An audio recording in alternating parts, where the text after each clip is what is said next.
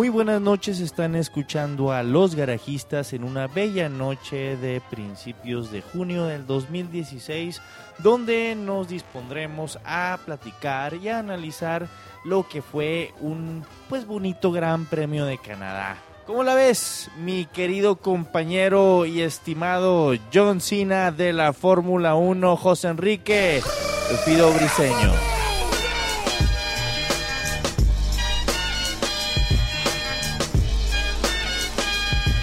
Tal a todos? Muy buenos días, buenas tardes, buenas noches, dependiendo la hora que nos escuchen.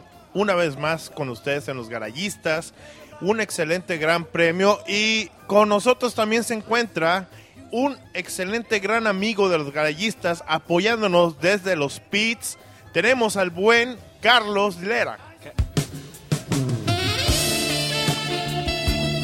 El azote de la Fórmula 1.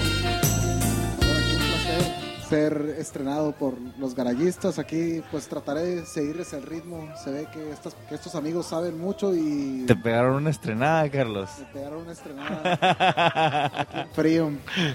Pero estamos bien, estamos bien. Aquí aprendiendo y, y queriendo aportar lo poco que uno sabe. Perfecto, y nada más para recordarnos, re- pronto regresará con nosotros el zorro plateado de la Fórmula 1. Fantástico.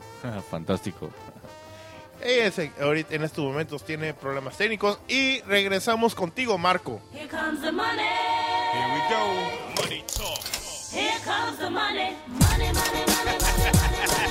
¿Qué pasó? ¿Qué pasó? Yo no estaba haciendo nada. Yo me porté muy bien. ¿Qué pedo con el Gran Premio de Canadá? ¿Qué pedo con los horarios bonitos para verlo desde este hemisferio? Para ver la carrera desde México. Poder levantarse así en la mañana, tomarse un cafecito, ver el sol y decir, a la madre, güey, vamos a ver el gran premio ahorita, vamos a ver la cual y ahorita más tarde.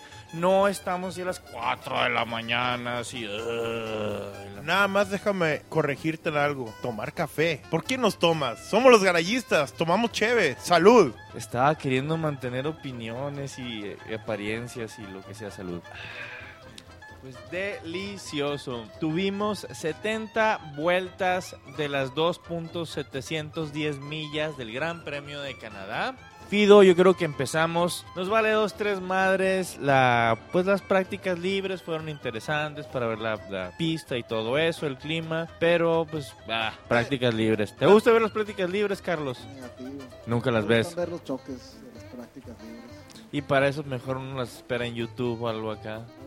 Pero lo que importa es el 1-2 de Mercedes. 1-2 de Mercedes, como ya nos tienen En las, en las prácticas, exactamente. cualificación. Y en la última práctica, nada más hubo ahí, eh, eh, primer lugar, C, en la, en la práctica 3. Ahí como que quería dar muestras de lo que va a suceder más adelante Sí. en la carrera. Oh, oh, oh, oh. Pero uno nunca sabe, ¿no? Con, mucho combustible, poco combustible.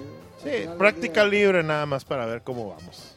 Sí. Ok, ¿cuál y Fidelio? Quali, quali, pues no hubo ningún nada extraño en esta calificación otra vez.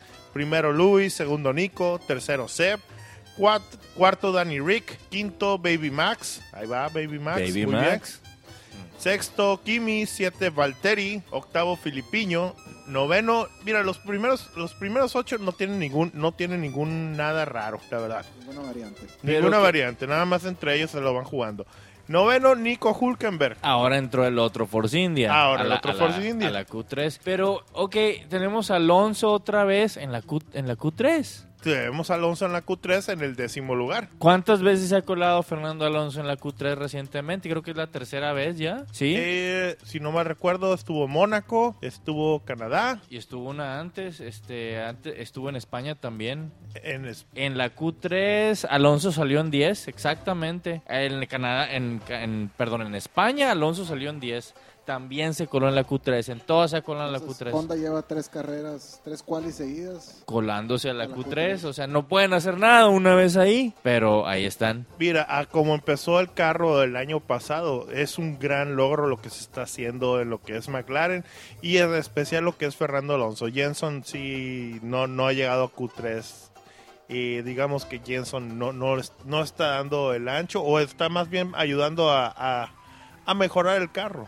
No Como tanto. diría Fernando Tonelo, por las gomas de Shenson. Uh, hace tanto tiempo que no vemos a estos tipos. Ok, ¿qué más tuvimos en la quali? Gutiérrez Quali. 14, Grosjean en 15. Antes de que te me adelantes, Así Checo, Checo en la Ah, me 11. adelanté, sí. Checo 11, Jenson 12, 13 Daniel, 14 Esteban, 15 Román, 16 Carlos Sainz, originalmente, a ese punto eh, al final. 17 Julián, 18 Pascal, 19 Marcus Ericsson, 20 Felipe Nasser, 21 Río Jarianto y 22 y desde los pits Kevin Magnussen por un choque que tuvo en calificación. Por pirata, mi compa. Muro de los campeones. Muro de los campeones, Cor- eh, correcto. Y dos puntos de la calificación. Eh, Ericsson traía una penalidad de tres puestos desde la última carrera de su choque que tuvo con Felipe Nasser. El incidentito ese que le sacó canas verdes a Monisha Kaltenborn. Oh, sí. Y, y la verdad es que yo no, yo no estoy a favor que hubiera sido contra Marcus Ericsson. Fue Felipe Nasser, ya le habían dicho quítate, no hizo caso.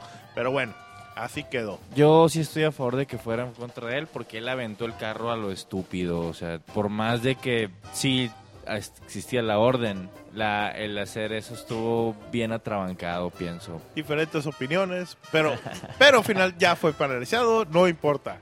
Y Así el es. otro fue Sainz Jr., que tuvo un pequeño incidente en, dentro de la calificación y tuvo que cambiar su caja de cambios, dándole una penalidad de 5 puestos atrás. Con lo cual salió en el, si no mal recuerdo, en el lugar 20. Carlos, ¿cómo es la quali? Una quali típica. Mercedes 1-2. Ferrari 3-5, si no me equivoco. Un Red Bull clavado Tres. en medio. 3-6. 3-6. Dos Red Bulls clavados en medio. Y todo pintaba para, para una típica carrera del 2016. ¿Y qué es lo que pasó? ¿Qué es lo que pasó? Pues arrancamos. Se apagan las luces en Canadá, en el Gran Premio de Canadá en el 2016. Y adivinen qué carro se arranó. Adivinen qué Mercedes 44 se quedó arranado. Pues se quedó hecho una torta completa ahí y Seb lo rebasó como si fuera un pelagatos. excelente arrancada de Seb. Excelente largada, una se quitó, se hizo un lado y se, se- se- o sea, del- tomó hacia el lado izquierdo, el lado eh, que no esperaba que llegara por ahí, porque es el Lado abierto. Y ¡boom! Inclusive antes de la primera recta ya lo hubiera pasado a los dos Mercedes. exactamente, los dos Mercedes quedaron rueda a rueda y eso y eso nos llevó a que A las excusas. Pues eh, aquí hay dos puntos de vista.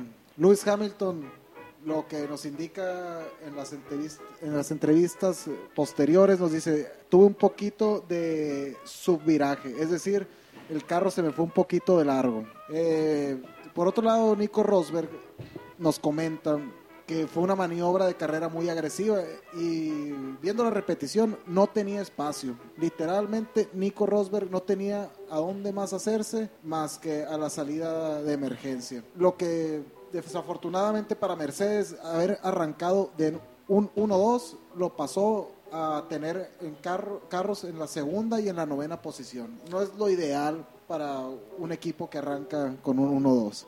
Ok, vamos a adelantarnos un poquito al final de la carrera y vamos a poner la opinión de Nico solamente sobre el principio de la carrera. Um, well, Sebastian had a great start, and uh, and I had a decent one, and Lewis had a really bad one, and and I was where my position was on the outside there, you know. And in Barcelona, I gave it a go around the outside of Lewis, and it worked out really well. Um, went for the same again today, and and he did a really hard racing maneuver, you know, and, uh, and we touched, and, and I was off, and and um, and that's it. So uh, didn't work out. I was very pissed off in the moment, you know, and um, but that's racing in the end, and it's my job to make sure that I'm uh, in front after a after a battle like that next time, you know, and, and that's it. So uh, of course there that was very costly for me because I lost a lot of a lot of places. That was racing after all. Es un lo tomó como un incidente de carrera Como un y es, caballero. Y es su ser. responsabilidad encargarse de que la siguiente vez que pase algo así, es su responsabilidad terminar enfrente. Ser el vato que sigue ahí, en, pero enfrente, no el que se sale de la pista. ¿Y qué va a hacer al respecto? Digo, ya son muchas cosas Eh, recorde- recordemos pleitos anteriores en ot- con otros pilotos. Senna, Prost. fuera guantes, fuera guantes ya, apenas así, hombre. ¿Tú crees que se la vayan a aventar? Yo creo que los están ya manteniendo y todo esto de, de la dinámica entre pilotos y el pleitecito lo trabajó un chingo Mercedes en el off-season para, para tenerlos así controlados y manejados y que no exploten berrinches como, como el año pasado. Pues en Mónaco todavía vimos a un Nico obediente, deja pasar a Hamilton una, ca- una carrera atrás. Eh, significa que aquí antes que Nico y que Luis está Mercedes. Y los dos lo tienen muy claro. Pues esperemos, cabronzuelos. Eso es lo que yo también veo, igual que tú, Carlos, la verdad. Pero bueno, continuemos con la carrera. Después del incidente en la primera vuelta, todo transcurrió de forma tranquila. Se fueron estableciendo los puestos. No hubo mucho rebase hasta ese momento. Eh, cuando eh, hubo el primer retiro de la competencia, Jenson, Jenson. Jenson, su motor tronó. Te estás incendiando, Jenson. Detente, detente. Cuida la goma. Sí, lo detuvieron, tuvieron que bajar los Fire Marshals En y, la novena vuelta. En la novena vuelta. y le aventaron unos chingazos ahí con los extintores de porque se estaba pues pues agarró lumbre su su McLaren. Pero, pero eso es lo de menos, ¿no? Lo, lo que lo interesante ahí fu- fue fue Ferrari queriendo aprovechar ese safety car virtual y quiso mandar a Pitts, bueno, mandó a Pitts a Betel Mandó a pizza a los dos. en la vuelta 9. Exactamente, baquetones aprovechados y justo cuando entró el primero, ya se habían mandado las órdenes de que entraran los dos. Cuando entró el primer Mercedes, Mercedes Ferrari, el de, el de Fettel, desapareció el Virtual Safety Car y pff, se la pelaron. Cosa que tal vez con las con otras temperaturas les hubiera funcionado, pero con las temperaturas tan bajas que había el domingo, la goma duró más de lo esperado. Lo que lo que permitió la estrategia ganadora de Mercedes que la iremos analizando poco a poco. Totalmente de acuerdo, sí, fue un, pe- un error que tuvieron de estrategia por parte de Ferrari, inclusive Fantástico. cosa que también el director de equipo de Ferrari, Mauricio Ribabene, eh, concedió en entrevistas más adelante, después de la carrera, que tuvieron un error en su estrategia de pits. Fantástico. Fantástico, como dice el Whistle. Como, como dicen los pilotos, los equipos, es muy fácil ver hacia atrás y juzgar, pero en el momento son decisiones. Son decisiones hechas en milésimas de segundo. son decisiones rápidas y alguien tiene que tomar una decisión. Él la tomó, no salió para él, tal vez algún otro día esa decisión hubiera sido la correcta, pero ese domingo no, no lo fue. Y aceptaron la culpa como equipo, no como personas, como equipo. Y, y eso es digno de, de admirar. Pero para mí lo importante es dentro de todo esto es que esta en esta carrera se vio ahora sí más po- más poder por parte de Ferrari que se estaba quedando atrás que en otras carreras. Ahora sí se vio de una manera muy muy buena, la verdad. Sí, se habían visto como que rezagados en Mónaco, que se dio, dio mejor pinta. Les, les sirvió lo que hicieron los cambios en la semana a, a su turbo, a final de cuentas. Way. Pick away. Tuvimos dos abandonos más. Tuvimos a Jolion Palmer, que ni siquiera apareció en la televisión su abandono. sí, pues, se fue directo a los pits. Eh, o sea, Hasta yo, Marussia apareció más. Hasta Marussia volvió a aparecer más. Por favor, Mano- patrocinen. Manor That Piratas. fucking arma, güey. los, cl- los clásicos radios de Kimi. What is that Manor fucking doing? Oye, decía, eh, ya patrocinen a Manor, eh. Sale, sale más. Todo que- el tiempo están en pantalla porque los punteros siempre lo están rebasando en la primera o segunda vuelta y, y la raza que va y patrocina a Renault sale pues con medio carro porque Jolion siempre se retira antes de empezar y pues qué, güey? O Sin sea, ni gloria. Al menos el Manor. Manor, bien. Manor sale rebasado como cinco veces en la carrera y, y salen los patrocinadores de Se ve Manor. bonito el carro. Ten- tenemos que aceptar que es, al menos los colores me gustan. Yo, yo le veo futuro a Pascal, sea lo que sea. O sea, por, por eso lo, por algo lo tiene Mercedes ahí. Sí, de hecho Pascal sí, este... Pedir- Adelantándome un poco, Pascal adel- eh, quedó un puesto más arriba de donde había salido. Órale, pedi- Pascal es de peguería de TM, ¿no? Era, es el actual campeón de DTM. A Joriro. Es el campeón más joven de DTM inclusive. Ahí Di- nada di- más. Digo, DTM normalmente es para gente pues que se supone que ya no la llegaron a Fórmula 1. Ya no llegan a Fórmula 1 ni, ni ya no los quieren en WEC. Ya no los quieren en hueque porque ya está muy viejo. Pero digo, DTM tiene lo suyo a final de cuentas. También es una es fuerte, hay mucho contacto entre los autos es- y es- tiene mucha historia esa ese serial. Seguimos adelante con la carrera, Fidelio. Eh, una carrera que no tuvo muchos incidentes en la parte delantera.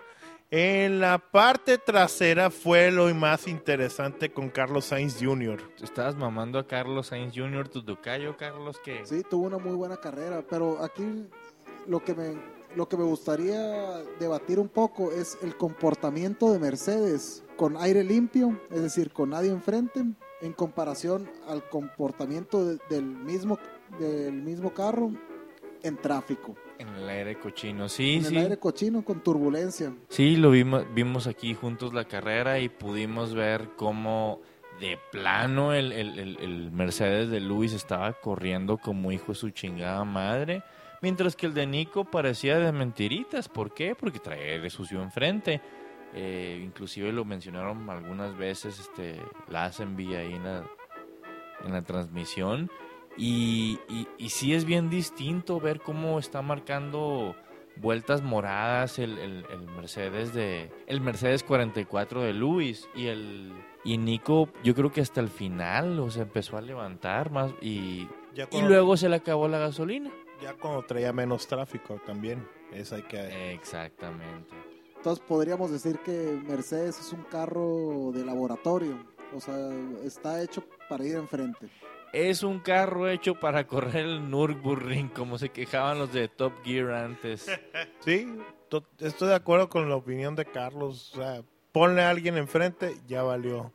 Si te acuerdas, viste cómo también Luis estuvo batallando para poder pasar a Sep. Sí, no, no, no, no pueden rebasar, nunca. No. siempre tienen un pedote. Pueden rebasar tal vez al principio de la carrera cuando todavía no tienen DRS, cuando tienen la ventaja de, del- del- de la rabia del, del- del motor Mercedes ese que, que sí hace leña, ¿no? Sí, sí, estamos de acuerdo, pero si Lo de ya... Mercedes no es motor. Saco esta deducción, ah, bueno, de entrada el arranque, el arranque de Ferrari, volviendo un poquito atrás a la vuelta 1, que también eh, como, como buenos pilotos siempre ponen excusas, ¿no? Eh, Luis dice, sobrecalenté el clutch, Ok. pero mientras pasaban las vueltas, Vettel se seguía acercando, ¿eh? Vettel poco a poco seguía comiendo ese margen, hasta que se salió un par de veces, que, que mordió los pianos y... y Sí, eso fue lo que ya no, no lo hizo, ya, ya no lo hizo alcanzarlo. Ya sus llantas ya de- después de morder un par de veces los pianos y salirse, pues, ya ya Luis se volvió inalcanzable. Pero sí, al parecer a Mercedes le cuesta mucho trabajo rebasar. Su, su jugada es en quali, donde siempre juegas con aire limpio. Quali y bueno, las rebasadas, es que yo veo a Mercedes rebasando muy fácilmente en todas las carreras, o sea, estoy en desacuerdo contigo, porque, pero solamente rebasan en las rectas con DRS. Por eso digo que creo que es Ventaja más... aer- aerodinámica. No, la ¿quién ma- ventaja, aerodina- ventaja aerodinámica es lo que tiene Red Bull, que, que- que en las curvas es donde siempre supera los sectores de estos güeyes y donde en las zonas de frenado pueden meterse y colarse. Tienen mejor motor los de Mercedes porque estos cabrones nomás en la pinche, en la, en la recta, tienen más así top speed pura y quitando el DRS, pues se los chingan a los otros. Algo como lo que tenía Ferrari ante- anteriormente, que era puro motor. no me importa motor. la aerodinámica, venga Eso- el motor. Eso es para los menores. Uno que ya está viejito, pues ya que. Pero bueno, ¿quién me puede recordar quién tiene motor Mercedes hoy en día en la parrilla? Force India, Mer- Motor Mercedes. Motor Mercedes lo trae, bueno, obvio Mercedes, lo trae Williams, Force India, y para de contar. Manor, Pero traen uno viejo, el del año pasado. sí. Ok, nada más, ese fue un pequeño dato cultural. Ay, ay, ay. Richardo, Richardo, ¿qué tienes con los pit stops? Richardo, Pobre Danny Rick, hombre, tan bu- dos buenas carreras y que lo- se las habían echado a perder. El gremlin de los malos pit stops se, le, le- se está cenando todas las noches a Dani Ricardo. Mal, mal, mal ahí. Que si no es que no tienen las llantas listas en este gran premio, que la otra llanta esa no puede entrar o no la acomodan bien. Enredo siempre. enredos, enredos. El caso es que va perdiendo la sonrisa día con día Danny Rick, hombre. Todavía la disimula muy bien, ¿eh? Ahí aguanta, pero sí eh, eh, sigue siendo los mejores pilotos para, a mi parecer. Eso sí. Y La- ah, las últimas carreras no ha tenido suerte. A eso le ha faltado nada más. Un poco más de suerte y otra cosa ya sería. España, España, él la sentía suya. Sí, hombre, sí, ya, ya, pues eh, ya era casi casi de él y Pues, ¿y Mónaco. Mónaco. ni Mónaco. se Mónaco, Mónaco sí era suya. Mónaco era suya. Y aquí una pit stop pues lo alejó de todo. De toda posibilidad. Exactamente, terminó en no séptimo, mi lo- compa. Se las echó a perder ahorita. el- Terminó en séptimo, Ricardo, ni pedo. Y un Pues- séptimo amargo. Lo que nos recuerda que esto es un deporte de equipo. Uno de los mecánicos no supo trabar, no, no trabó la llanta. ¿Quién sabe qué fue? ¿Quién sabe cuántas horas le inviertan a trabar esa llanta? Yo sí sé que fue, ese fue cerotismo puro. Fue cagarla así cuando no la debes de cagar. ¿Sabes quién no la caga? Los de Williams. Y eso es lo que la deben de hacer. Y Red Bull no está haciendo lo que está haciendo Williams. Yo creo que entrenar, entrenar. Y si ya te cansaste, vuelve a entrenar y entrenar y entrenar. y usar desodorante Rexona. Que no es sure para ellos. En, bueno, es Shure en, en- en- En Inglaterra. en Inglaterra. El resto del mundo sí es Rexona. Rexona for men. ¿Te lo puedes echar en esa zona? Ah, que se arrastre, Ah, pinche vato, güey. Ya, pues pinches Mercedes cagados, estaba Ya, ya. Luis enfrente y ya iban a terminarse la carrera.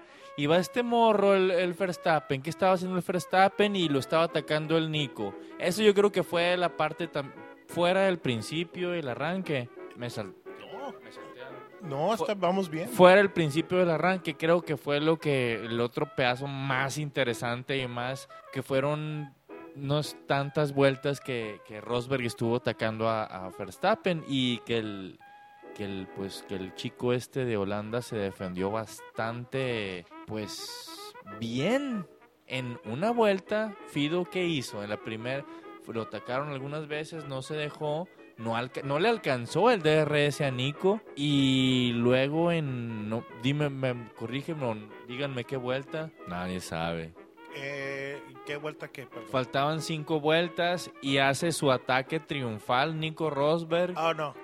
No. no, Esa No. fue la última vuelta ya. Última vuelta ya. Y era, era la vuelta 69. Oh, cabrón. Antes de que Qué ya. bonito número. Oh, y El punto es de que lo ataca por última vez Nico. lo ataca por última vez Nico. En la última curva ya para llegar a la recta donde están las gradas principales. Nico lo rebasa. Pero el carro se le va. Ya no traía llantas. Se fue con todo. Ya no lo pudo controlar el carro. Utilizó la estrategia de frenar un poquito. Lo tarde. más tarde que se pudo y pues no, se le fue. Se le Bye, fue bye. completamente el carro. Tuvo suerte Nico de que no hubiera nadie atrás de él, si no perdía otro puesto más. Y Nico quedó en quinto lugar a final de cuentas. Hubo una declaración de Max Verstappen después de la carrera en la que dice que las últimas 10 vueltas protegiendo el cuarto lugar contra Nico Rosberg han sido las 10 vueltas más Más. estresantes que he tenido en la carrera de Fórmula 1. Oh, y se le hizo así el de este. Lo vio muy cerca, muy cerca. El carro lo hizo de 3 metros para lo más ancho posible. Defendió como jefe. Como jefe, como jefe. Ahora, y tienes a, a las declaraciones previas de Toto Wolf, Donde dijeron que era un morrito inmaduro. donde dijeron que Verstappen era un morrito inmaduro. Y tienes las declaraciones después de carrera de Chris Horner, director De Red Bull. diciendo, pues ve como mi piloto inmaduro mantuvo atrás a tu piloto maduro. A tu madurito comillas. sin columna vertebral. Una vez más se vuelve a caer Nico Rosberg. Puá, puá, puá. Pero bueno, cayó en blandito. Ok, y Estaba en entonces... quinto, acabó en quinto. Del, del décimo al quinto, no. De, de- de segundo al noveno al quinto. No, a décimo. Bajó hasta décimo, ¿no? Sí. Bueno, 9 o 10, da 9 o. 10, whatever. Termin- Cayó, cayó. Cayó y terminó en quinto con uno de los mejores carros en la parrilla. Bueno, vamos rápidamente al podio. Teniendo en primer lugar a Luis, segundo Seb, gracias vuelta Ferrari, Forza. Tercero a Valtteri con una excelente estrategia de una sola parada en pits. Cuarto Baby Max con su super, super defensa de su cuarto lugar. Quinto Nico Rosberg. Sexto Kimi. Séptimo Danny Rick. Octavo Hulkenberg. Hulkenberg ahí estuvo, ahí nadó de muertito, que llegó en octavo, muy bien. Noveno, noveno para mí piloto de la carrera en este momento, Carlos Sainz Jr. saliendo del 20 al noveno. Excelente estrategia de pit y excelente piloto. No hay que perderlo de vista, no nomás hay que irnos con Baby Max, ¿ok? Y Checo Pérez. Checo décimo. Pérez, décimo, puntito. rescatando el puntito después del error de estrategia que tuvo con las llantas. Habíamos dicho que empezó con la llanta soft, eh, se cambió luego a super soft, lo que habíamos pensado eran las obligadas. las obligadas. Empezó con las obligadas y pensábamos que iba a ser nada más un- una parada como él siempre maneja bien las llantas, pero le falló ahora esta vez. 11 Fernando, 12 Daniel, 13 Esteban, 14 Román. Una vez más le gana Esteban a Román Grosjean. Hay que tenerlo en cuenta, aunque no haga puntos. 15 Marcus Ericsson, 16 Kevin, 17, 17 Pascal, 18 Felipe, Nasser y 19 Río Jarianto. Y Y... ¿Y qué más? Y para mí los ganadores de la carrera, de esta, de esta última carrera, eh, los tres ganadores que tengo de la, esta carrera fue... Oye, Fido, ganó Hamilton. Sí, sí, pero... Ya te estoy jodiendo. Eh, mis tres ganadores de la carrera, Lewis con una sola parada hizo una buena estrategia, quedó en primer lugar a pesar de haber, de haber perdido la largada. Valtteri una sola parada, Sola parada. muy buenos, muy buenos puntos para Williams, son muy necesarios. Segunda al hilo de que llega, que hace podio Valtteri sin un buen carro el año pasado. El año pasado. Segunda, segundo gran premio de Canadá. De, de Williams en Sí, el año. exactamente, pero segundo gran premio de Canadá al hilo que hace podio Valtteri. Sí, se está O sea, convirtiendo Desde casi su casa. paraba ya. Especialista en Montreal. Muy bien, muy bien. No sé si vieron que Valtteri fue a jugar con los eh, Montreal Canadiens, con los Abs. No, no lo vi, no Fue a, lo vi. jugar, fue a jugar hockey. Él y Marcus Ericsson se pusieron el uniforme de los Abs y ahí se metieron a la, a la arena de la NHL. Sobre todo con eso de que pues los Abs no llegaron a playoffs y que Ningún equipo canadiense y no me lo recuerdes. ningún equipo canadiense llegó a playoffs. Vamos, Maple Leaf. el, el otro ganador de la carrera, Carlos Sainz Jr., queda en su vigésimo puesto a noveno. Ahora, tenemos tres perdedores de carrera. Rosberg, una vez más, por haber perdido ese segundo puesto hasta quinto. Cherotazo. Cerotazo.